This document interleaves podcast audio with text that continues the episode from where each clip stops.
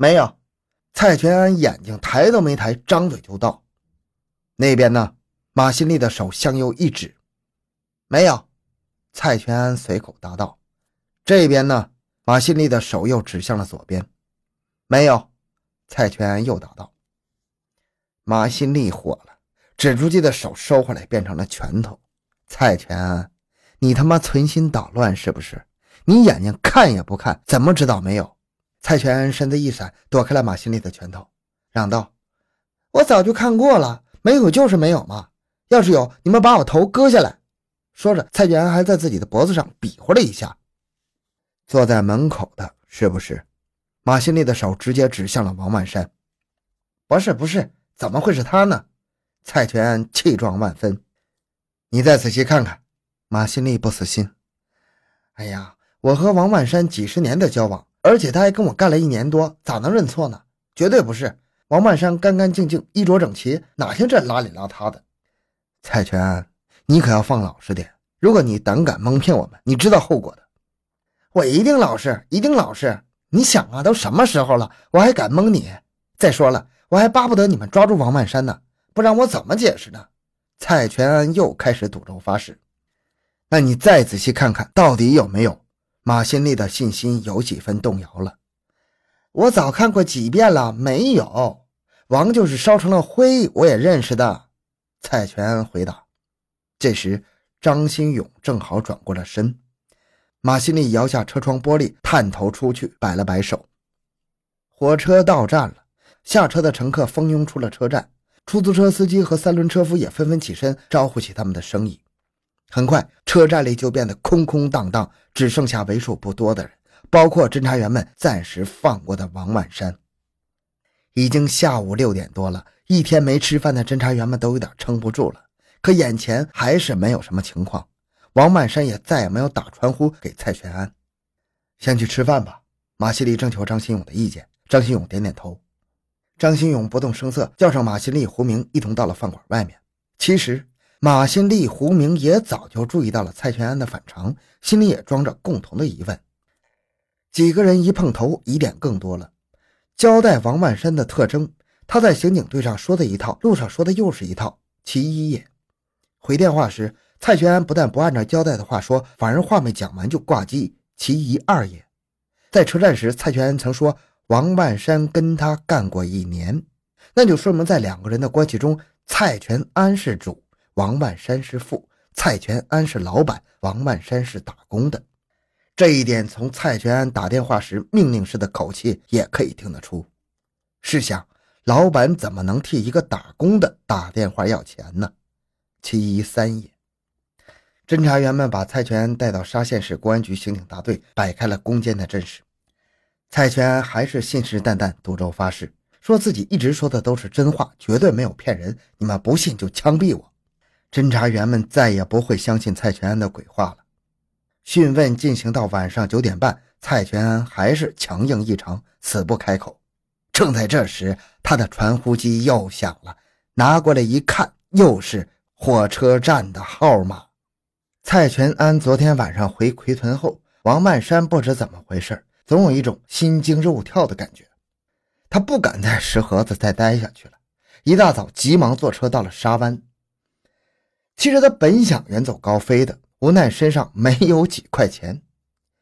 原本他已经和蔡全安商量好了，拿到钱就到乌鲁木齐、库尔勒、阿尔苏、伊犁、克拉玛依、哈密等地跑上一圈，再绑上几个小姐，然后再到内地去，到大城市的高级宾馆、饭店里专门绑架、敲诈那些身上带有大把信用卡的大款们。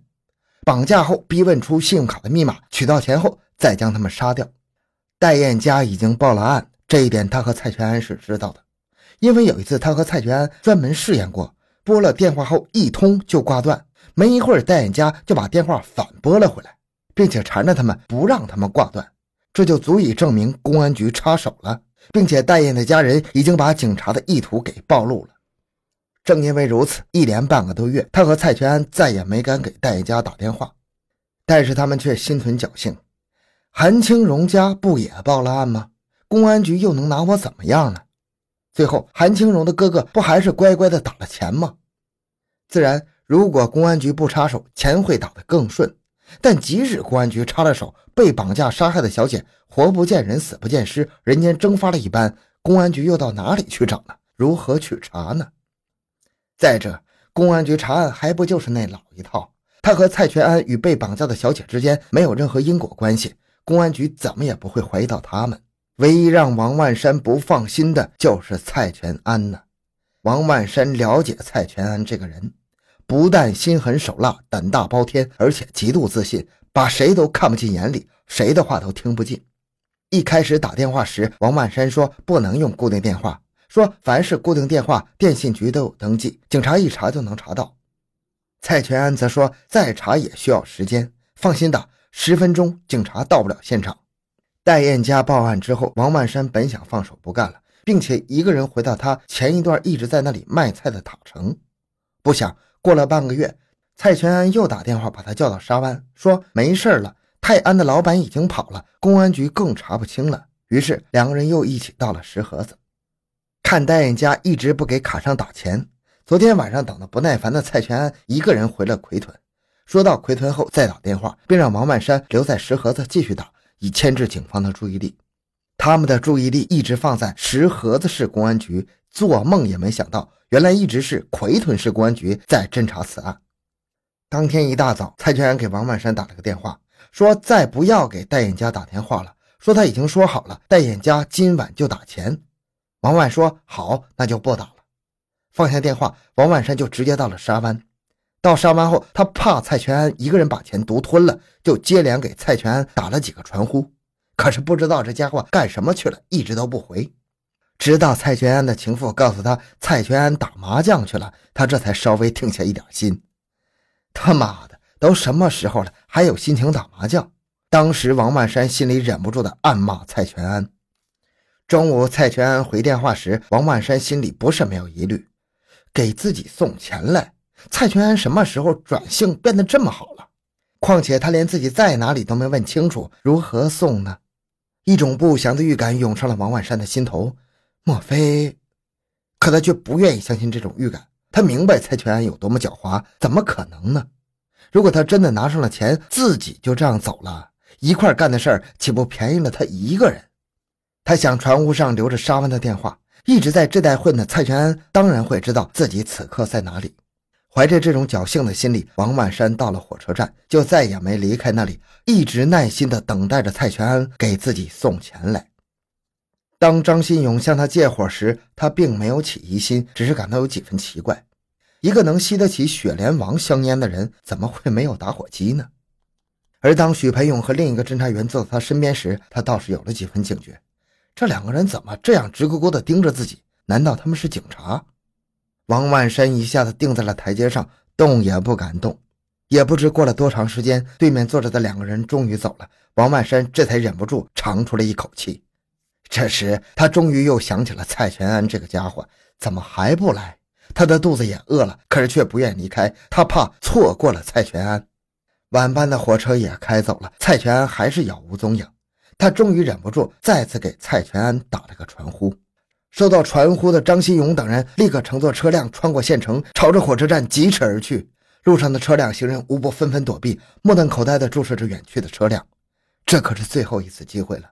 一旦错过，很可能永不复来。不到五分钟，张新勇等人便赶到了火车站。根据张新勇路上的部署，车刚停稳，胡明就带着侦查员们跳下车去，直向出口站的公用电话跑去。车上，张新勇把已经拨了号的手机递给了蔡全安，并警告蔡全安：“这可是你最后一次机会了，你要再敢胡来，小心你的脑袋！”我一定按你们说的办，一定。蔡全安点头哈腰。张新勇的计划是：手机拨通后，守候在公用电话旁的侦查员，只要看到有谁拿起电话叫出蔡全安的名字，就蜂拥而上，将其按倒在地。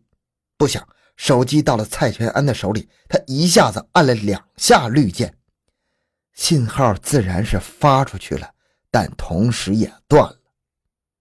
怒火中烧，张新勇手中的矿泉水瓶子狠狠地砸在了蔡全安的脑袋上，没有选择了。张新勇回过头来，冲着马新命令道：“去把电话周围的人全都抓来。”胡明等侦查员冲到了出站口外时，立马换了一副神态，若无其事地散布在公用电话周围，控制了整个局势。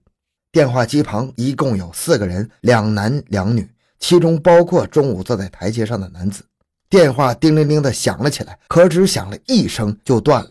胡明猜到，肯定又是蔡全安在捣鬼，怎么办？这时，胡明看到了下车后向出站口冲来的马新立。胡明马上明白了张新勇的意图，大吼一声：“全都给我抓起来！”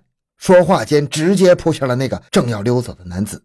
其他侦查员也迅速将另外三人扑倒在地。这两个女的显然不是要抓的嫌疑人。赔礼道歉后，侦查员们将他们放开了。另外一个男子身上装着刚刚到站的火车票，身份证上的名字也显然不是嫌疑人。胡明挥挥手，把他也放开了。只剩下中午坐在台阶上的男子。